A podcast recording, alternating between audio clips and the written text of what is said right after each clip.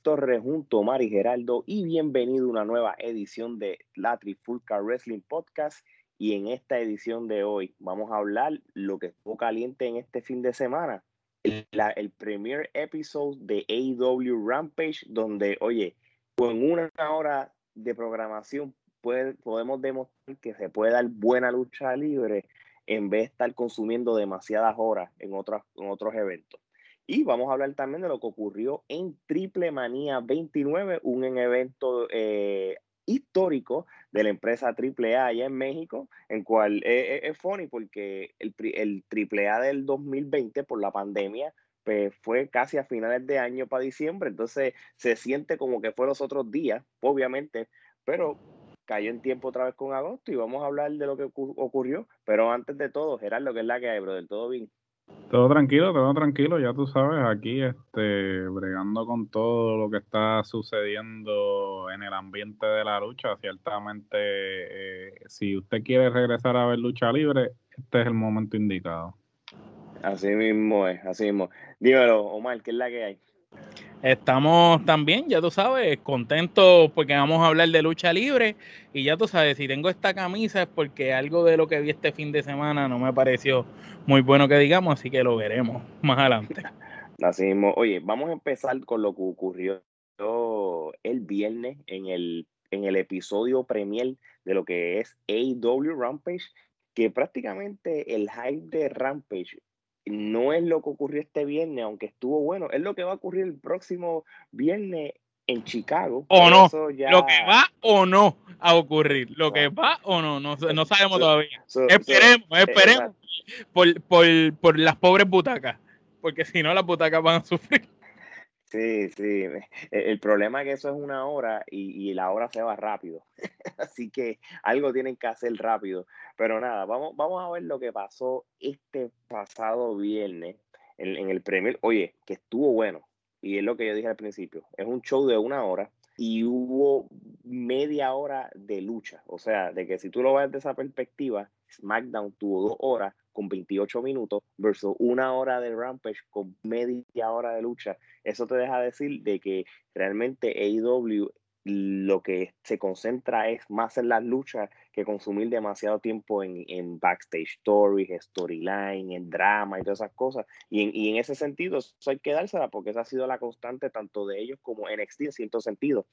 Pero oye, vamos a hablar de, de algunas de las luchas, por ejemplo, y aquí no vamos en ningún orden particular, aunque sí, Christian Cage contra Kenny Omega por el campeonato de Impact. Me gustó en el sentido de que están defendiendo un título que no es de su programa. Impact autoriza que suceda y eso fue good for television. y, con y, con dos talentos que no son tampoco de su marca. Para que tú veas, lo más brutal de todo, mano, es que yo hubiera pensado que, que Omega iba a ser el que iba a cargar la lucha todo el tiempo, porque vamos a ser realistas, Christian Cage ya no es joven, ¿entiendes?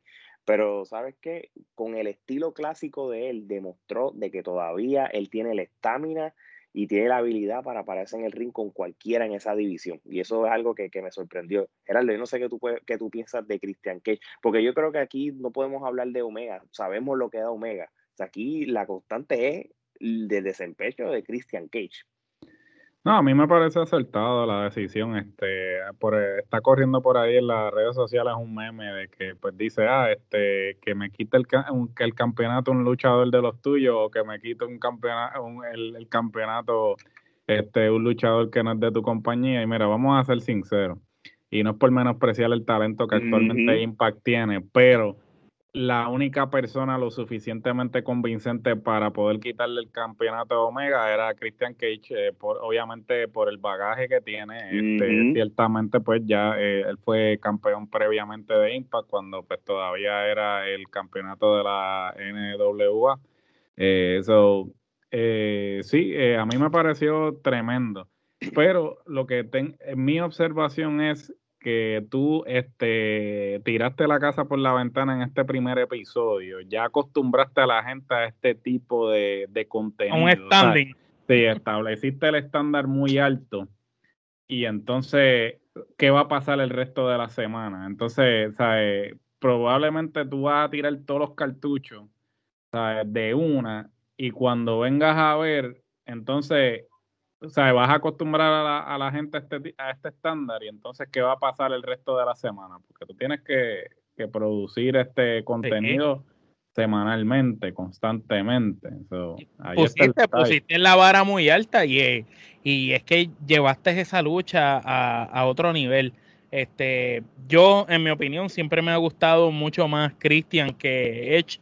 Este, y en esta lucha, pues quedó demostrado para mí el por qué yo pienso que Christian es mejor que Edge. Y es porque Christian sabe cuándo y en qué momento ejecutar cada una de las movidas y Cristian es un luchador bien meticuloso, es un tipo muy técnico que sabe exactamente cuándo hacer la movida. Eh, él llevó a Omega un estilo de lucha que no veíamos a Omega hace mucho tiempo, porque hasta la lucha que Omega tuvo con Jericho en Wrestle Kingdom y después la que tuvieron en Dynamite, eh, en AEW, eh, la diferencia eh, era, era una lucha más al estilo de Omega, una lucha más rápida, un poco más strong style. Esta lucha fue más una clásica lucha libre. Aquí vimos a Omega teniendo que eh, luchar, llavear, tirarse al piso, no podía estar al paso rápido que iba porque obviamente está con un veterano, pero no vimos una lucha que aburrió. Sinceramente yo vi un desempeño de Christian que yo dije me encontra, me, me gusta. Si de verdad, si esta versión de Christian y la versión que hemos visto de Edge en, los últimos meses este, fueran las versiones que, ellos hubieran tenido cuando tuvieron los empujes en la otra empresa, muchachos, eh, ellos hubieran ellos hubieran estado en, las papas, por decirlo así. De verdad que ah, para mí la lucha estuvo buenísima. Eh, como Alex dijo, pienso que Christian la llevó, aunque eh, para bailar se necesitan dos. Y si Omega hubiera estado ahí, esa lucha no hubiera sido un clásico. Pienso que es una. claro. Y eso, y, cuando yo lo dije, yo me refería es que Omega, por lo regular, pues, te puede cargar una lucha con quien sea y lo hace lucir bien. Y eso es la perspectiva que cualquiera hubiera pensado de que nada, con esta lucha Omega lo va a caer, pero Christian este, se pudo estar a nivel de Omega para, para esta lucha. Y por, y por eso yo digo de que realmente le toca dar mucho crédito a, a Cristian porque Omega ya el crédito lo tienes, el tipo lo, lo hizo bien. Oye, este, hubo un total de tres luchas, tres luchas por campeonato. Obviamente la de Miro contra Fuego del Sol, que esto fue una lucha squash, este, y tenía su historia, este, sabía lo que iba a pasar. Este, y, y, el main event se lo dieron a, a la lucha de Dr. Britt Baker DMD contra Red Velvet por el campeonato de la IW de las mujeres, en cual te lo voy a decir una cosa, este Red Velvet es sendo, es senda caballota. realmente ella lo demostró que está al nivel de, las competidoras por los campeonatos. Eh, eh, llegó a un nivel de que, de que tú como fanático, tú sabes que ojalá le gane esa es la, manera que te quisieron vender eso. Eh, no, no es que tú piensas que iba a ganar, porque ella no iba a ganar. Es como que tú como fanático dices contra, es que se merece que lo ganara. Aunque obviamente al final sabemos de que eh, Baker es para que lo tenga por un buen rato porque necesita, necesita ese carácter como tal, ¿entiendes? So, fue, fue fueron, tuvimos dos buenas luchas y, y realmente, como estaba diciendo Gerardo, que dijo un punto sobre de que te dan este premier episode en este, a este nivel, los de, eh, eh, es, una, es una presión que le está creando a AEW, pero también hay que darle también esa, es como todo, cuando tú tienes el primer episodio de ciertas cosas, pues tú vas a botar la, la, por la ventana. Que si vamos al precedente, cuando ellos hicieron el primer Dynamite, el primer Dynamite fue súper explosivo. Igual cuando hicieron el primer Dark, AEW se ha caracterizado porque el primero de cada uno de sus eventos es como que una monstruosidad. Ya después veremos a ver en las próximas semanas cómo va y si pasa lo que pensamos que puede pasar este próximo viernes, pues sabemos que va, a ponerse más interesante todavía. Yo creo que tiene que ser una combinación de, de, un buen storyline que te venda para con, con buenas luchas, por ejemplo. El, el, el, campeonato TNT, yo debería ser un campeonato para Rampage que lo deben defender todas las semanas ahí desde el punto de vista de que el eh, eh, Dynamite sea para TBS y el campeonato es el TNT. Eso no tiene que ver nada porque TNT aquí no lo están diciendo bueno, es indirectamente era para el network porque es el campeonato de la televisión, pero tú tienes ese campeonato de televisión, pues defiéndolo en Rampage para que, para que todo el mundo diga, no, no, es que este viernes miro va a retar a, este. Debe ser semanal. A mí me encantaría que fuera semanal, como los campeonatos de la televisión. Pero deberían usarlo para Rampage, para que Rampage tenga ese título este, siempre corriendo en esa hora de contenido que, te van a dar. Y, y, no y, y, posiblemente las próximas semanas no vamos a ver luchas de campeonato que, que grandes, pero pues te pueden dar buenas luchas en pareja. Mira, eh, eh, o, o, o, los rotas, eh, si son cuatro Rampage al mes eh, una semana defiendes el campeonato mundial, la otra semana defiendes el, de mujeres, la otra semana tienes el tag y siempre vas a tener la constante del TNT Championship. Yo lo vería así. Y obviamente es que no, no, por lo menos lo que pasó este viernes y lo que pudiera pasar el viernes que viene son cosas especiales. Y, eso es lo que la gente tiene que entender. Por eso es que AEW bien eh, sabe lo que hace se llama The First Dance, porque ellos te le ponen un título para que le pongas esa parte especial, especial. y le distinga de lo que puede llamarse Rampage común y corriente. Ahora, pero, no, todo, no todo fue bueno, porque la narración de Mark Henry eh, fue pésima. Eh, yo te diría que peor que la de Hugo en Triple Manía. A mí, tú sabes, Mark Henry se veía fuera de tiempo estaba como, como de, no estaba en coordinación con sus colegas. Y eran demasiados comentaristas, eran demasiados comentaristas. No, y que, todos eran buenos, vamos a ser honestos. Tienes a Chris Jericho, tenías a Taz y tenías a Excalibur. Llama al Henry Sobra porque los otros tres son, son tres super habladores, ¿me entiendes? Mm, no, así mismo es.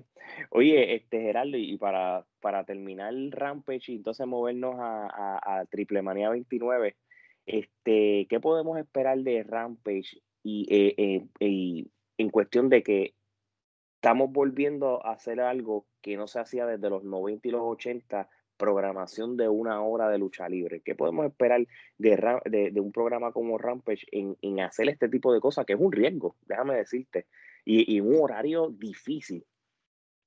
No, definitivamente es un riesgo que se están tomando, pero a la misma vez yo creo que este, en este caso Warner Media están bastante comprometidos con el contenido. Eh, por mucho tiempo, pues, lo que es ahora Warner Media, en, el momento eh, que era Time Warner, cuando ellos decidieron vender los activos de WCW, pues no le veían ningún tipo de valor a, a la lucha, ¿no? Y por eso fue que terminaron vendiéndole los activos a, a Vince. Sin embargo, este, eh, esta nueva cepa eh, de personas que están al mando en Warner Media, este, esto como hemos mencionado en podcasts anteriores, esto es la lucha de contenido.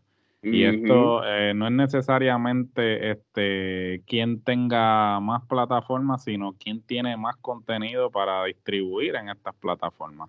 Entonces, hemos visto cómo la estrategia de Warner Media ahora es eh, bombardearte con todo tipo de contenido relacionado a AEW, porque hasta inclusive en el mismo Rampage dieron un anuncio de un reality que va a ser este Cody Rhodes, que básicamente... Otro, más, porque ya es el segundo que participa. Sí.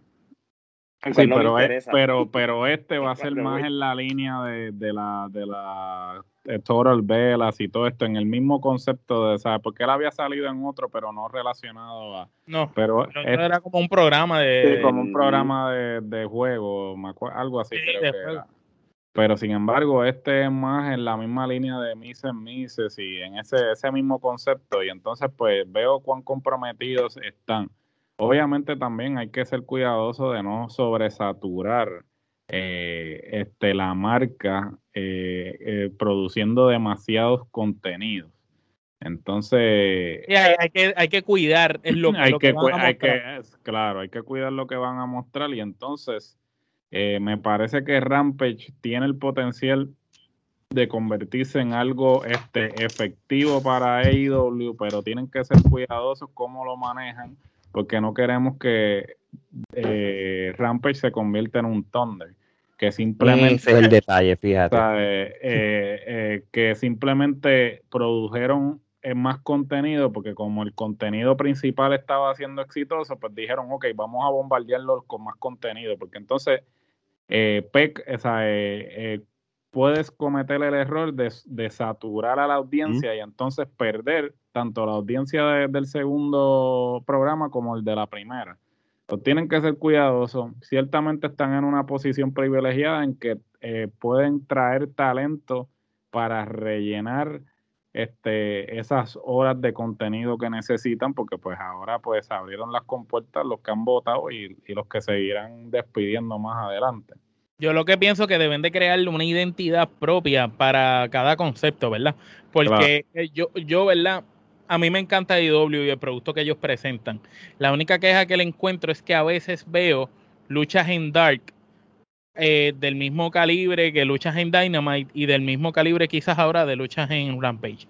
Entonces tú me tienes a mí que dar, tú sabes, si Dark es el programa para dar matches, para las luchas eh, de muchachos que le estás dando los tryouts o le estás dando la oportunidad y uno que otro veterano haciendo trabajos y ayudando, pues mira, concéntrate en eso. Si Dynamite es el exclusivo, el programa top de la empresa, pues mira, manda ahí todo lo importante. Entonces en Rampage, si va a ser algo distinto a lo que es Dynamite, pues dame algo distinto, pero todavía no noto una identidad distinta entre los programas de IW, porque tienen las mismas sogas, mismos colores, mismo todo. Lo único que cambia del logo eh, es el Rampage, el Dynamite, el Dark, pero todo es AEW, con el mismo ring, todo. Es como que, ok, grabamos ya Dynamite, quítale la faldeta, ponle la faldeta que dice Rampage. Vamos, grabamos Rampage, quítalo, ponte la de Dark, olvídate ya. Y entonces todo es lo mismo, la entrada es la misma, no cambia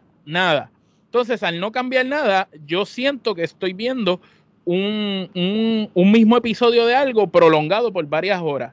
Y ahí es donde comienza a aburrir o para un fanático como yo, que me gusta el producto que ellos están presentando, encuentro que no voy a ver esto porque esto es más de lo mismo.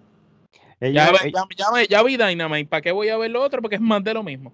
Yo creo que también, y, y, el, y, el, y obviamente ellos parece que no invertir en escenario no es, no es su enfoque por lo que veo, porque tienen el mismo, la, la misma cosa esa guindando que parece una lámpara. Que, es como. Bueno, hay que tomar en consideración también. Lo mismo. Eh, es como si graban Dynamite, terminaron, cambiarle esta, esta cosita sencilla de la faldeta y ahora es Dark. Cambiale esto y por lo de esto. Mira, si no quieres hacer eso, ponlo digital en pantalla y lo cambia a control remoto. Es mucho más fácil cambiarlo. O, cambiar las cuerdas, los colores, algo tan sencillo como eso. Y, algo tan sencillo como ponerle en la faldeta unas, unas pantallas y con la misma computadora cambian los logos y se acabó y cambia el color, el estilo. La misma pantalla, lo puedes cambiar todo eh, con tecnología. No dejes, lo dejes de los mismos colores porque se ve igual, completo. Así mismo. Oye, para. Y, y, esto es la única lucha que quiero, que me interesa darle rating. ¿Cuántas kenepas le da la de Omega y Cristian? Antes que se me olvide, Omar. Yo le doy 5, o Gerardo. Yo le doy 5 también. Muy bien. Y, te voy a decir una cosa, la de Miro, para mí eso era más un squash, pero la de Baker yo también le doy 5 kenepas también. También. un luchón. Yo por lo menos se lo toco. Y la reacción del público también valió, valió mi, me, me, encantó cómo respondieron a Velvet, como que la compraron bien chévere. Oye, y hablando de reacción y que tú compras, vamos a hablar entonces del evento eh, grande de la AAA. Este, en este caso ya vamos por Triple Manía 29. Solo que me imagino que cuando en el 2022 sea Triple Manía 30, me imagino que va a ser un, un bótate. Este, obviamente todavía el, obviamente el del año pasado fue sin público, el de este año pues no era máxima capacidad y lo notas y, esa, y, el factor público en, los venues de triple manía anteriores pues se veía la diferencia y, el, eh, y, lo importante que era. Nosotros cubrimos, cuando empezamos con, eh, con esta plataforma, nosotros cubrimos este triple manía 27 que, vimos a, luchadores de la talla de Brian Cage, los Young Bucks, este, el mismo Omega, sé que, que realmente aquel, aquel evento fue un clásico y nosotros nos lo disfrutamos. Vamos a, entonces a hablar de lo que fue eh, Triple Manía 29 y vamos a, a, darle enfoque a las luchas que realmente lo merecen. Este, hubo un total de siete luchas, incluyendo las famosas luchas de exhibición de, lo que es Marvel, de los cómics, Marvel Lucha Libre. Y, volvemos con, lo que es, tú sabes, era el grupo de la leyenda americana, el Aracni y la estrella cósmica. ¿Por qué los menciono? Porque, mira, son luchadores como la leyenda americana, esta vez lo hizo Octagon Jr. El Aracno no fue Elio Roche, esta vez fue el hijo del vikingo y la estrella cósmica este, fue nada más y nada menos que eh, Lady, Lady Maravilla. que, que, son luchadores de AAA y, o, que prácticamente pues, lo, están usando para, para estos eventos. prácticamente tú los disfrazas y ya. Este año este, volvieron a utilizar de nuevo eh, a Terror Púrpura, que es, que Black, Black eh, Brian Cage, o sea, Brian Cage luchó dos veces en este evento. Es imposible de no notar que es Brian Cage, porque tú los ves a todos y el único físico gigante que tú dices, ¿quién, es este superhombre? Y, el venenoide que fue Black Taurus otra vez. Este, y, Black Taurus, hay que reconocer, está en buena condición física, porque el venenoide del año pasado estaba barrigoncito. Era el mismo, era el mismo. Sí, era Black Taurus, pero barrigoncito, ahora está más en, forma, cambió. nada, y, yo le puedo decir. ¿Averiguaste quién era el que hizo de Hulk? Este. Tú sabes que. que no aparece en ningún lado, yo lo estaba buscando. No, la picadura letal. Imagínate, tú vas hasta Wikipedia y no hay manera de darle clic. Así que no sé quién caramba era. Pero mira, yo les voy a decir una cosa y como les digo una cosa, digo otra. Yo creo que eh, el tú aliarte con, con Marvel Comics, eh, en cierto sentido, eh, es bueno para, para, lo, para lo que son los niños y todas estas cosas. Obviamente nosotros somos críticos de la lucha libre como tal esto, pero a mí no me molesta desde el punto de vista de eh, la visión que ellos tienen. Quitando eso, pues es más de lo mismo. como, como por ejemplo, y esta lucha, y, yo lo siento, mano, este, yo he visto este Royal Rumble y el Royal de AAA por los últimos años y nosotros hemos visto buenos y... Mira, eso estuvo peor que el primer casino Battle Royal. Sí, no, eh, eh, de verdad que sí. Es más, el, el, el, el, Battle Royale de mujeres que hubo en Triple Manía 28 estuvo mucho mejor. Claro, claro. Y, tú sabes, entonces pues nada, lo ganó Mister Iguana, que, tampoco yo lo compro. Este, y yo, realmente no tengo mucho que decir, tú sabes, este, realmente. Yo sí tengo que decir algo de esa lucha. También la, la, coordinación de cómo el, el, el, ronda, donde tú vas a entrar ahora, tú entras después, es fatal porque en las secuencias eran malísimas, no, no había nada interesante. Tú sabes, de verdad que fatal, la secuencia pésima. Entre la secuencia y los narradores que estaban gritando literal, que ellos, yo entiendo que ellos quieren vender el entusiasmo, el venderte el, wow, esto es lo mejor, hombres por los aires y todo, pero entonces llega un punto en que te ves forzado haciéndolo, no se ven naturales. Y entonces cuando yo oigo un narrador que no se ve natural hablando, diciendo lo que está, no es difícil creerlo. Porque es como cuando tú ves un actor sobreactuando un personaje también, tú no lo puedes comprar. Y de cierta manera, los comentaristas, yo tuve que ver el evento casi en mute porque cuando estaba el audio no me podía concentrar ni siquiera en la lucha de los gritos de los narradores. Fíjate, y, Gerardo, esto es una buena pregunta también, que, y en base a lo que dice Omar, prefiero hablar de esto que la lucha, que fue una mierda. Este, cuando, cuando tú, y esto también lo hemos criticado en otras empresas, pero aquí en específicamente, no te, la lucha libre se, se conoce porque cuando tú tienes una, una, mesa de narradores, tú siempre tienes que tener el bueno y el malo, ¿verdad? Esto tan sencillo como eso. Pero en este caso, tenemos dos narradores que se supone que, que, son play by play haciendo lo mismo. ¿Qué, qué, qué, qué tú criticas sobre, sobre estos narradores de la AAA? Especial, la Sí, especialmente Hugo Sabinovich, que lamentablemente lo que quiere es intercalar sus frases más que opinar de lucha libre. Mira, este. ¡No, soy yo! Lo que pasa, lo que pasa con esto es, eh, lamentablemente, cuando la persona en vez de, narrar está tratando de venderse a sí mismo y, realmente eh, le quita la atención a lo que realmente, eh, porque mira, tú tienes a un Jerry de King Lawler, este, tú tienes este a muchos narradores que, que tienen esa picardía, que tienen ese humor eh, que cumplen un propósito en la mesa sin restarle eh, atención a la lucha. Sin embargo, eh, tú tienes un Hugo Sabinovich que obviamente pues utiliza sus frases que son este, conocidas y toda la cuestión, pero entonces todo es como que él tratando de, de, venderse a sí mismo, en vez de realmente ponerle este énfasis a lo que está sucediendo en el ring. Entonces, Eh, por eso es que eh, tú muchas veces tú puedes ser talentoso, pero tú necesitas a alguien que te produzca, tú necesitas a alguien que te dirija, que te lleve, que te aguante. O tú, tienes, tú necesitas tener esa persona en el oído diciéndote, ah, no, mira, ahora, o aguántate, o ahora, ¿sabes? Entonces, a mí me parece que entonces eh, ahora mismo pues a Hugo pues este tiene rienda suelta y el rienda suelta. y él es y él es y el otro es un reflejo de él también porque el otro se ve que aprendió un montón de Hugo y mira quizás el 90% de los narradores en español aprendieron de Hugo pues claro que sí él es de los pioneros. Pero tienen que, no verse exagerados. Y por lo menos mi crítica es que en los comentarios estaban demasiado exagerados. Ahora, como digo una cosa, por los comentarios la, la fastidiaron, pero tengo que darle algo a AAA. Se votaron en las entradas. La, la, parte de espectáculo, pienso que la cumplieron al 110%. Hicieron el espectáculo de calidad, buenas entradas, las luces. O sea, ellos jugaron bien con eso.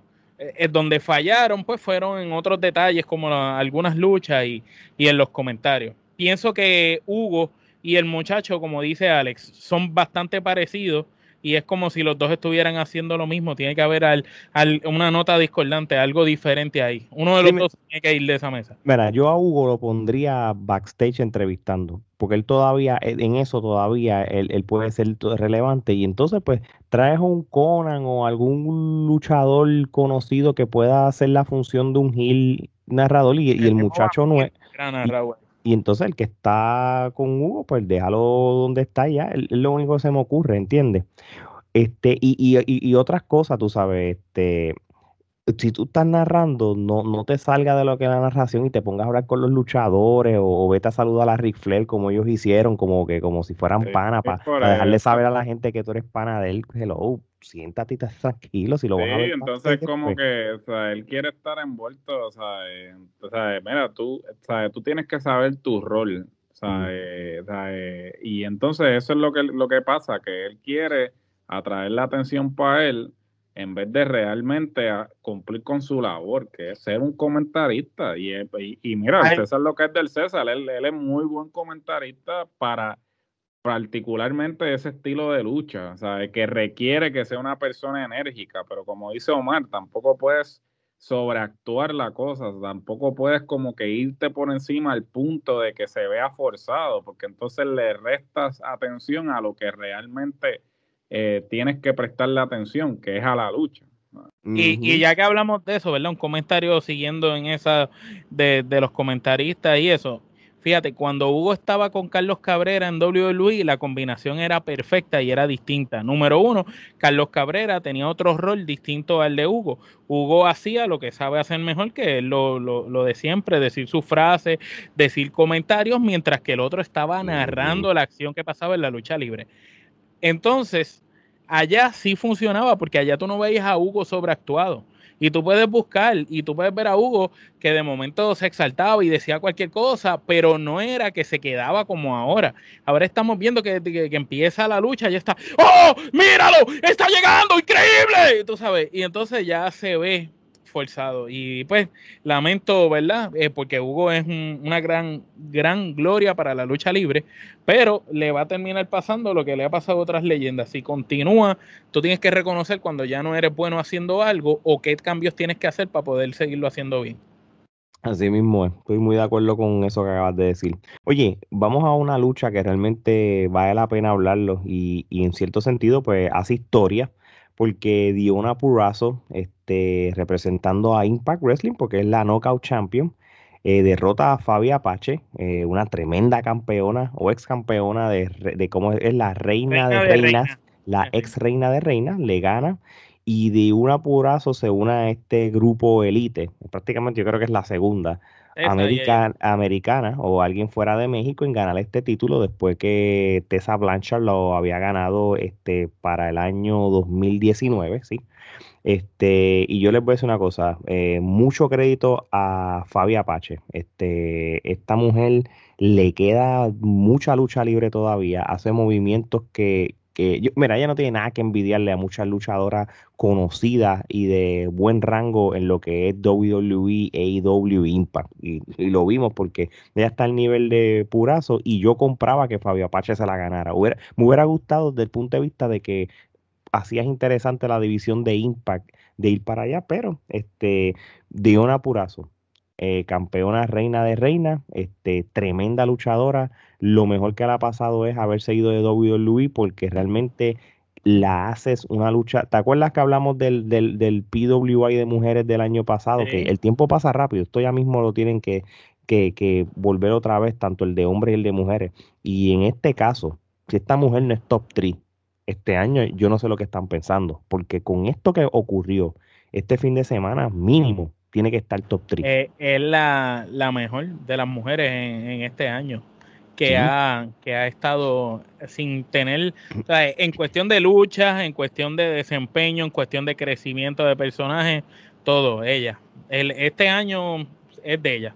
no, hay otra, no, hay otra, Gerardo, ¿qué opinión tienes de, la lucha y, qué piensas de, de Deona Purazo cuando tú la comparas a aquella muchacha que, que, que de NXT la subieron a Raw, la tenían de Joel y de momento es otro personaje nuevo. Este, ¿Qué tú piensas de ella y de la lucha? Pues mira, este, como tú bien dices, este, Fabia Pache, este, es una señora luchadora, este, todavía le queda y demuestra por qué está en el sitial este, que se encuentra en estos momentos. Diona Paroso este, tiene el potencial de convertirse en una eh, Brian femenina. Este, Diona Poroso es una mujer que eh, ahí donde tú la ves tiene la capacidad de irse de tú a tú este, con cualquier luchadora que esté eh, actualmente de su generación y, anterior a su generación. Como Fabi, como Fabi, que es como de una generación anterior. Sí, como Fabi. Entonces, este, yo creo que Diona este, ha tomado el camino correcto desde que se fue de NXT, que es más bien este, enfocarse en lo que ella mejor hace, que es este, eh, su lucha, ¿no? Este, y yo creo que ella, como dije, ella tiene la capacidad de ser el equivalente de Daniel Bryan eh, a nivel femenino si continúa por el trayecto que continúa. Este, claramente, pues ella tiene que continuar, ya tiene, ya tiene campeonato en dos empresas, este, y ya ha participado de otras empresas este, importantes a nivel mundial, este, como lo son Stardom, como lo son Ring of Honor y otra serie de compañías que ella ya ha sido parte y que pues obviamente estaba en sus comienzos. Ahora si regresara a esas compañías este, eh, como está ahora, este, otro fuera el cantar. Y definitivamente se, eh, el progreso que ha hecho es del cielo a la tierra. Es una Diona Poroso que este jamás es la que estaba en NXT que la tenían allí este comiendo comiendo gofio. Este es virtuosa, de verdad. Es virtuosa de verdad y espero que continúe este con este reinado por mucho tiempo más e inclusive este tengo entendido, tal vez me equivoco, no. Sí. Sí, este tengo entendido que pues ya se le, le extendieron la invitación para este luchar en el invitacional que va a estar celebrando este, la NWA. La NWA. Sí, ella lo aceptó, va a estar en el evento de Empower porque Mickey James este, fue para Impact eh, hace dos semanas eh, y ella aceptó la invitación en cual, by the way, y esto es un paréntesis, todo el mundo pendiente a ese evento exclusivo de NWA de las mujeres. Ese torneo va a estar brutal. Este, Vamos a ver luchadoras de, la línea de, de Opurazo, de Chelsea, de, y entre otras. o realmente estén pendiente porque, y eso va a ser trending y Trifulca lo va a cubrir. ¿Cuántas kenepas le da esta lucha? Yo le doy cuatro y media. Cuatro y media también. Yo le doy cuatro, de verdad, muy, muy buena lucha. Oye, y como siempre, este, esta lucha no nos hacen quedar nunca mal, porque cuando tú tienes a los Lucha Bros o Phoenix y Pentagon Junior en, pueden haber fanáticos al otro lado y como quiera la lucha va a ser buena. Fue muy buena, fue un three-way de, por los tag team de la AAA Y obviamente, pues los Lucha Brothers vuelven otra vez a defender ese título y vuelven a ganar este, al derrotar a los jinetes del aire, que es el hijo de Vikingo y Laredo Kid, y, y Taurus y Brian Cage, que cuando Taurus, Brian Cage y el hijo de Vikingo, pues vuelven a luchar por segunda ocasión en el evento. Ya se quitaron las máscaras de Marvel y pues prácticamente pues están en su... ¿Y, qué, qué lucha? Y yo te voy a decir una cosa, y tú sabes que yo soy bien crítico de Brian Cage, pero mi respeto a Brian Cage. Eh, tiene la estamina y... Para irse con esa gente, de verdad que eh, hay, hay que tener un estamina para irse con todo, porque si los Lucha Brothers son impresionantes, eh, para los que no nos están escuchando y quizás no han tenido oportunidad de ver el evento, sepa que el hijo del vikingo y Laredo Kid eh, son casi, casi a ese mismo nivel de los Lucha Brothers. Yo te diría que lo único que le falta es un poquito más de experiencia para llegar a ese nivel que están los Lucha Brothers. Pero el hijo del vikingo hizo unas movidas que nosotros pusimos hasta en las redes, ¿verdad? Cuando cubrimos el evento, este, unas movidas impresionantes. El hijo del vikingo de verdad que está a otro nivel. Yo vi ese tipo y yo dije, wow, este tipo tenía que haberle puesto una careta y este tipo tenía que haber salido hace tiempo de México. Laredo Kid, dale cinco años más y, va a ser, bueno, y ya Laredo Kid ha tenido ya este corridas en Impact y todo. Sí, no solamente eso, en, en, Triple Manía del año pasado luchó contra Omega. So, ya él ha tenido ya eh, un, medio pocillo de lo que es estar en la cima o, o main eventing o en luchas importantes y se lo merece.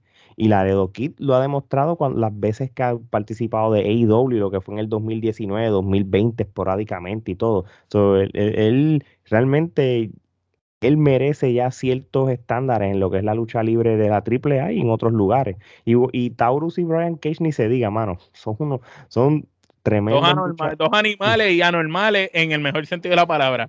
Cuando tuviste que Tauro se trepó en la tercera cuerda y cogió al hijo del vikingo y se lo trepó arriba y lo tiró desde allá arriba, y dije, ¿qué es esto? No, no, está, está brutal. Oye, Gerardo, este, vamos a hablar de los Lucha Bros. Este, los Lucha Bros, este, cuando empezaron en el 2019 en lo que fue eh, AEW, ellos venían este, saliendo de lo que fue Impact, ¿verdad? En cual tuvieron esas famosas luchas con, con, con Santana y Ortiz y un sinnúmero de luchadores. Este, mano, ¿qué le falta a los Lucha Bros para que la gente les tenga el respeto que se merece? Porque realmente eh, para mí son luchadores que son underrated. Ellos merecen mejor de lo que de lo que lo que lo proyectan. Mira, lo que pasa es que vamos a ser sinceros, este, eh, los Lucha Brothers como pareja, yo creo que no tienen nada más que lograr. O sea, yo creo que este ganar el campeonato de IW es lo único que tienen. Ganar el campeonato de IW, pero aún así, este eh, Pentagon es un tipo que tiene que estar individual. O sea, Pentagon, este, si tuviera eh, el idioma, si domina, si dominara ambos idiomas. Sin tenerlo este, tiene el público aquí. Sin tenerlo tiene el público. Imagínate si él añade ese elemento. si hablara lo que habla el hermano, porque el hermano lo domina. Sí, o sea, eh, si, si estuviésemos, si él añadiera el micrófono, eh, eh, dominara ambos idiomas, otro fuera el cantar, porque entonces tendría la, la estrella del calibre, porque luchísticamente hablando, Penta está a ese nivel pero y, el personaje lo tiene, es un personaje que vende, ¿sabes? Eso, si él tuviera la capacidad de añadir ese micrófono en otro idioma y dominar ambos idiomas, él podría ser el próximo Rey Misterio y podría, bueno, no el próximo Rey Misterio, sino el que agarre la batuta en, lo que representa una estrella que, que representa este la lucha libre mexicana a nivel mundial ante mis ojos, los luchadores son los dos luchadores latinos más importantes de estos últimos tres años. De los últimos tres años, por encima de todos los mexicanos que están en WWE, por encima de Andrade, por encima de Alberto, de todo. En los últimos tres años son de los luchadores. No hay luchador latino más importante que esa gente. Y, déjame decirte, y Gerardo dijo algo que, que estoy 100% de acuerdo con él. Este el idioma para que él tenga eh, eh, eh, esa parte individual de, vender lo que él es. Peor de los casos que tengas un manager que, que sea el micrófono de él también, porque el personaje de él también lo amerita. Bueno, lo tiene el que narraba, está ahora con él traduciéndole. Mm, no, no, sí, pero fíjate, a mí me gusta cuando Pac este, es, la voz de ellos. Porque te los vende como que estos son los caballotes que están conmigo. Y, y, y yo creo que Penta puede tener una oportunidad brutal de tener una buena corrida con Andrade en AEW. Por lo menos, si tú quieres, tú quieres poner a, a Andrade a, hacer trending en AEW, yo creo que Penta es el, el, correcto para hacerlo, porque se, pongan, se pueden hasta insultar en español y es válido por, por, por el historial de ellos. Este, y es una pelea muy balanceada, porque ninguno de los dos tiene micrófono. No, exacto, así mismo es. ¿Cuánta, ¿Qué tema tú le das a esta lucha? Mira, la de los luchadores, eso es cinco kenepas, mano. Esa lucha, le doy cinco kenepas y fíjate, no por la los luchadores lucieron bien y excelente, pero me sorprendió mucho más el desempeño de Laredo Kid y del hijo del vikingo que de todos los demás. Yo sí, esto fuera a votación, yo te diría que los que hicieron que esa lucha se fuera al otro nivel fueron eh, el hijo del vikingo y Laredo. Fueron, fueron la sensación de la lucha, vamos a ponerlo de esa manera. Yo, le doy, yo le doy cuatro kenepas, tremenda lucha. Eh, eh Gerardo. Eh, yo le voy a dar cuatro kenepas, muy buena lucha definitivamente y este, los Lucha Brothers siguen demostrando que realmente como pareja ya han logrado este, lo que tienen que lograr y deben irse individual. Así mismo ¿eh? También en, este evento de Triple Manía tuvimos una lucha que era la empresa contra el grupo de la Triple A, en cual Pumaquín, Adonis y DMT derrotan a Pagano, Chessman y Murder Clown. yo lo único, lo único que voy a decir de esta lucha para ir para... ¿Qué le pasó a Chessman? ¿Qué le pasó a Chessman? El pelo de Chessman. Chessman te parece un chito. Sí. Pues, oye, pero a mí más, más, más que eso me sorprendió que el Murder Clown este se mueve lo más bien. Sí. Para lo que pesa. Es el más grande y es el mejor que se mueve. Así mismo. Oye, gente, vamos, nosotros tenemos que hablar de esta lucha, brother. Este, esto es una lucha que debe ser nominada a la lucha del año, en cual, Omar, apúntala un momentito ahí. No, no, no, no, tengo que apuntarlo, ya esto está. Ya eso está apuntado. Mira, ya está. Tenemos para repasar la de Ibuchi con Naito en Wrestler Kingdom, Kota Ibuchi contra Jay White, Wrestler Kingdom, AEW Dynamite Omega versus Rey Phoenix, el Takeover Vengeance, Pit contra Finn Balor, Galgano contra Cuchida en Vengeance, en el del Takeover Stand and Delivery, eh, Walter con Champa, y en el In Your House 5, la lucha de Galgano, Carion Cross, eh, Kylie O'Reilly, Adam Cole y Pete Y ahora también añadimos la que vas a mencionar. Esta también está. Esta es la 8, la nominación número 8. Vamos a ver a cuántas llegamos de aquí a diciembre. Exactamente. So, Kenny Omega, el actual mega campeón de la AAA, derrota a Andrade, el ídolo. Eh, a mí me gustó los elementos que conllevó esta lucha. Este, Conan en la esquina de Omega. Mano, y de verdad, de verdad, hay que darse la AAA y Andrade, obviamente pero la peliculita esa de por qué Conan se va a la esquina, hasta eso quedó bien. Sí, mano, lo hicieron todo bien, todo. Intercalaron este pietajes de IW. Realmente, yo, como tú dijiste, la producción de Triple Manía estuvo genial. Nivel WrestleMania. De verdad, la producción del evento en sí es nivel WrestleMania. Y, y cuando salió Ric Flair, hello, Ric Flair, una leyenda de la lucha libre, este, eh, eh, prácticamente en el Mount Rushmore de la lucha libre, tú traerlo en México eh, eh, y, tenerlo en la esquina realmente deja mucho que decir y esto es una bofetada para la WWE como que dice, mira, tú no, yo no estoy con ustedes, pero mira dónde yo estoy metido, aunque sea para manager y realmente este, esto lo hubieran hecho en, en, en una era no pandémica, en un estadio más grande con público, eh, la reacción iba a ser mucho más de la que estaba allí. Vamos a hablar de lo que es la lucha, Omar, empiezo contigo. Andrade tipo es un caballo luchando. es que volvemos a lo mismo. Ya hablamos, este es el weekend de Omega. y yo no tengo que decir nada malo de Omega porque sabemos lo que él va a dar. Pero vamos a enfocarnos en Andrade, que es el que hace tiempo no veíamos. Pues mira, antes de eso, tenemos que recordar que Omega vino a esta lucha habiendo ya tenido una super lucha el día, antes. El día anterior con Christian. O sea que el tipo cogió hasta un avión para llegar allá tú sabes, estamos hablando que el cuerpo no descansó luego de aquella mega lucha que tuvo con Christian para darnos un clásico instantáneo, porque de verdad esta lucha fue un clásico instantáneo.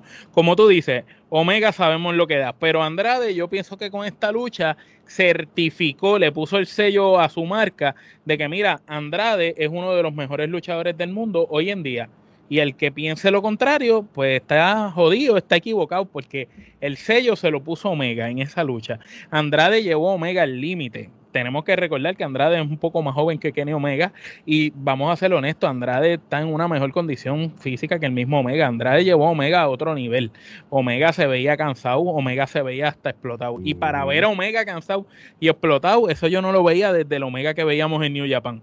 Así que de verdad pienso que, que Andrade se, se llevó eh, la victoria habiendo perdido, como muchas veces tú dices, Alex.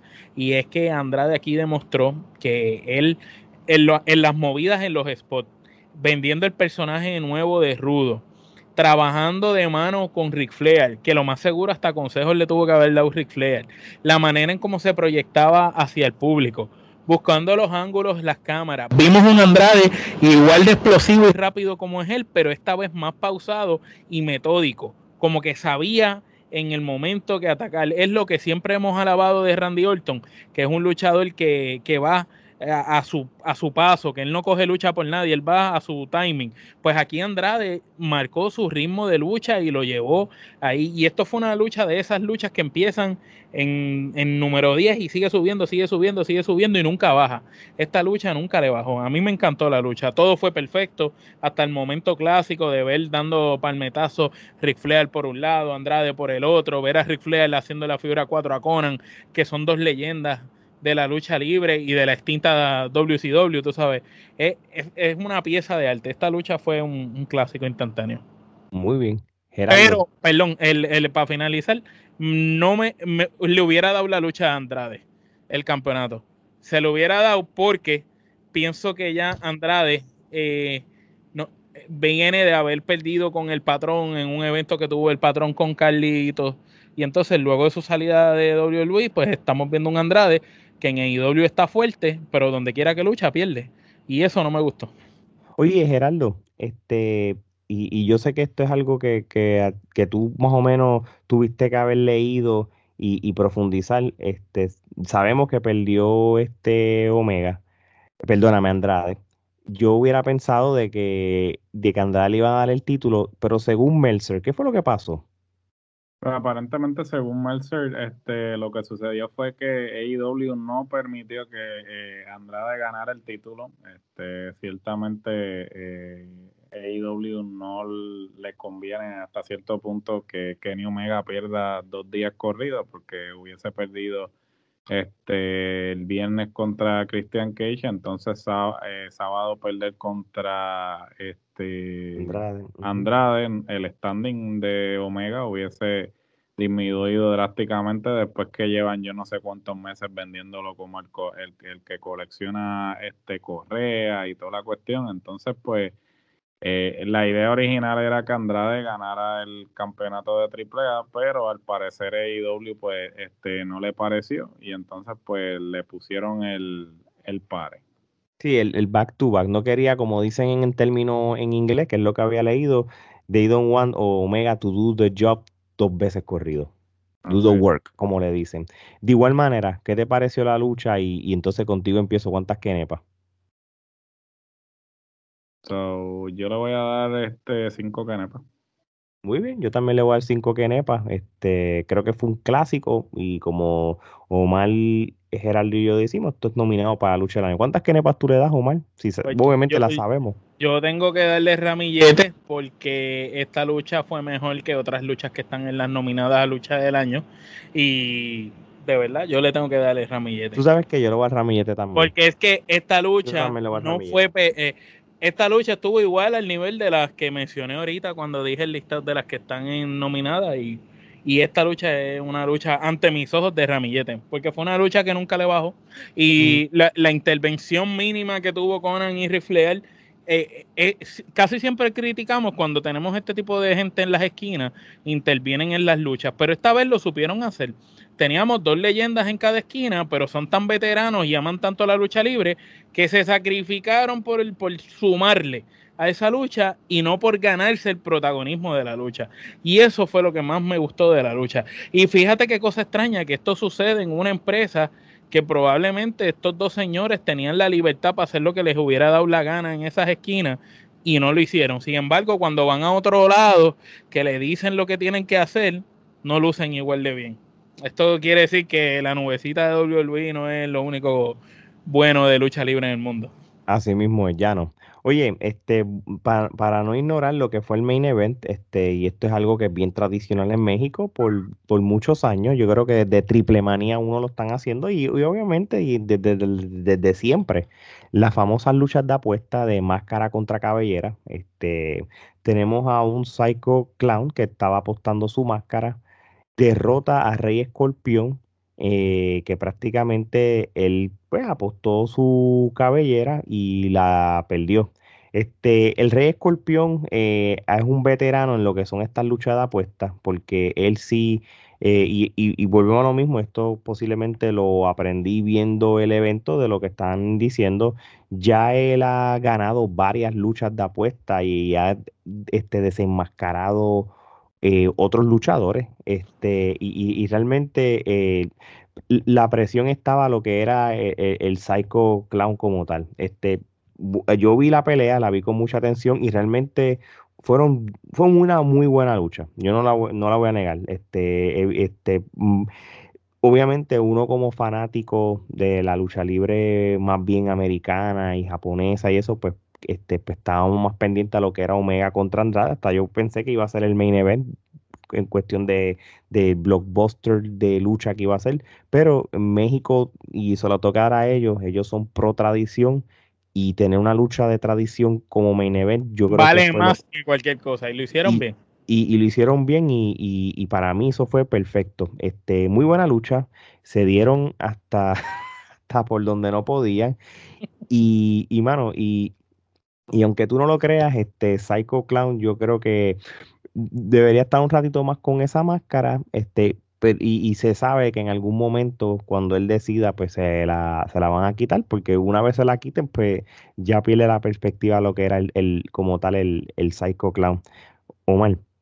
Eh, lo mismo que dijiste, tú sabes, Psycho Clown no podía perder esa lucha, porque si pierde esa lucha, pierde el gimmick, tú sabes, Psycho Clown, tú sabes, el payaso, ¿qué va a hacer si perdía? Pintarse la cara era lo otro que puede hacer, tú sabes, pierde la magia de su personaje, que ciertamente hay que reconocer que de tantos payasos que hay en la lucha libre y en diferentes partes del mundo, el payaso más famoso luego de Doink The eh, Clown este, ha sido en los últimos años Psycho Clown y la lucha fue buena. El Rey Escorpión es un señor rudazo. él es leyenda, él es De verdad, él es un caballo. Esa lucha fue una lucha muy recia, de mucha fuerza física, se dieron duro, se demostró una lucha clásica mexicana de esas batallas máscara contra cabellera y, y eso fue lo que vi. Y, me gustó porque no, no vi una lucha, nunca vi, a pesar de que es mucho más joven Psycho Clown que Rey Escorpión, nunca vi a, a Psycho Clown por encima de Rey Escorpión. En un momento dado y todo, yo dije, contra el Rey Escorpión va a ganar la lucha y, y, lo podía comprar, ganar a quien ganara. Así que cuando las luchas son así, son, son tremendas. y yo le doy, de paso, le doy tres quenepas y media a la lucha. Yo también le doy tres quenepas y media. Y, y, y por si acaso, ¿verdad? Quizás eh, bueno, mucha gente en México nos escucha y se los agradezco.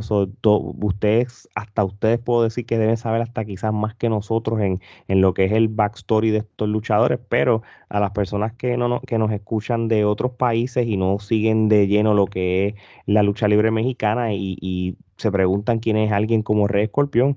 Este señor este, empezó más o menos para el 2008 con la AAA, pero le dio muchos años a lo que fue el Consejo Mundial de Lucha Libre hasta que regresó otra vez a AAA más o menos para el, para el 2016. Él ha tenido otras luchas de apuestas. Él, ya él le han afeitado la cabeza. él, prácticamente, él, él le gusta las luchas de apuesta como tal. A mí, lo, a mí más me molestó que, que, que, cuando perdió la lucha no le rasparon el coco, le recortaron con como si fuera la barbería y para eso no lo hubieran recortado. Pero eso es otro, eso, esa es mi opinión. Gerardo, si tienes algo que decir de, de lo que fue esta lucha y, y cuántas quenepas.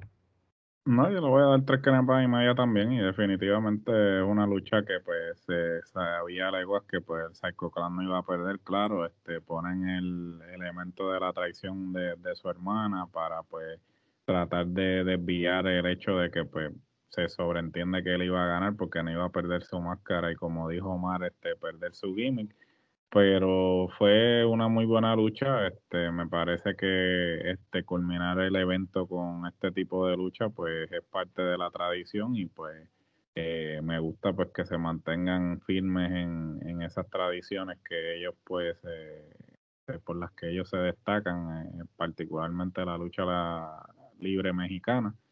Y pues definitivo, es muy buena lucha para culminar el evento.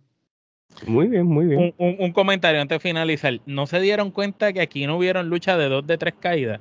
Saben que siempre en las luchas mexicanas, en los eventos mexicanos, hay como que una lucha de dos de tres caídas o luchas de tríos y esas cuestiones y no las vimos aquí. Ni tampoco hubo luchas de mujeres.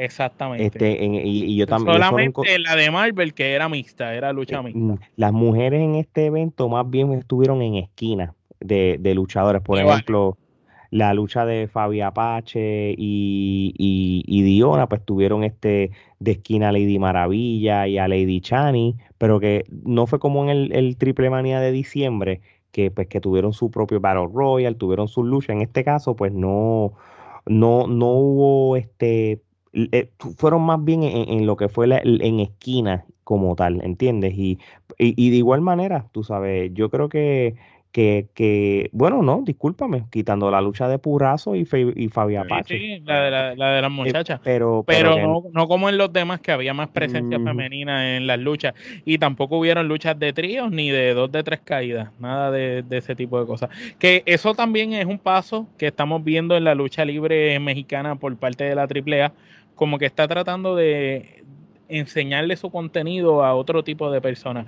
Todavía el contenido es bastante regional y es dedicado en sí, está un contenido hecho para mexicanos y para personas que consumen lucha libre mexicana literal. Pero ya estamos viendo ciertos cambios que no es que lo están americanizando, pero están cambiando ciertas cosas que antes solían hacer. Así mismo es, estoy muy de acuerdo con lo que estás diciendo. Bueno, muchachos, ya cubrimos lo que fue el primer episodio de Rampage, que no lo podíamos ignorar, ni, y también hablamos de Triple Manía 29, y, como pasa el tiempo, nuestro tercer Triple Manía que cubrimos, y vamos a estar súper eh, pendiente cuando el año que viene sea Triple Manía 30, que debería ser algo histórico y algo en grande. Y, y, y, y, estoy seguro que vamos a ver muchas estrellas tanto de México como de los Estados Unidos. Mi gente, esto es sencillo. Lo que viene la semana que viene en Trifulca Wrestling Media es manjar en cuestión de lo que es contenido. Es más, esta semana tenemos a Mr. Big de la IWA, que es un tremendo luchador, ya es una leyenda viviente ahora mismo en su corta edad, es campeón, así que esté pendiente de esa entrevista, pero lo que viene la semana que viene, recap de SummerSlam, la pregunta de los 65 mil chavitos, haremos un episodio de Rampage porque The Habrá llegado eso es lo que de eso el ay el takeover Joe contra Cross. Este tenemos tenemos mucho mucho mucho que hablar la semana que viene en, en cuestión de contenido más las entrevistas de siempre más las en la clara más, más Joey y, de Collector y entre otras cosas. Así que gente síganos en las redes sociales TikTok, Instagram, Facebook y Twitter. También está en la página de teespring.com. Denle en el search, escriben Trifulca Wrestling Media. O si tienen duda, vayan a, las biografías de Trifulca en las redes sociales. Está el link de todas las redes sociales y todo. Oye, y canal de YouTube, importante, suscríbanse eh, para, y denle a la campanita para que eh, den alerta cada vez que salga un episodio así como este. Así que de parte de Omar, Gerardo y Alex, esto es hasta la próxima. Thank you.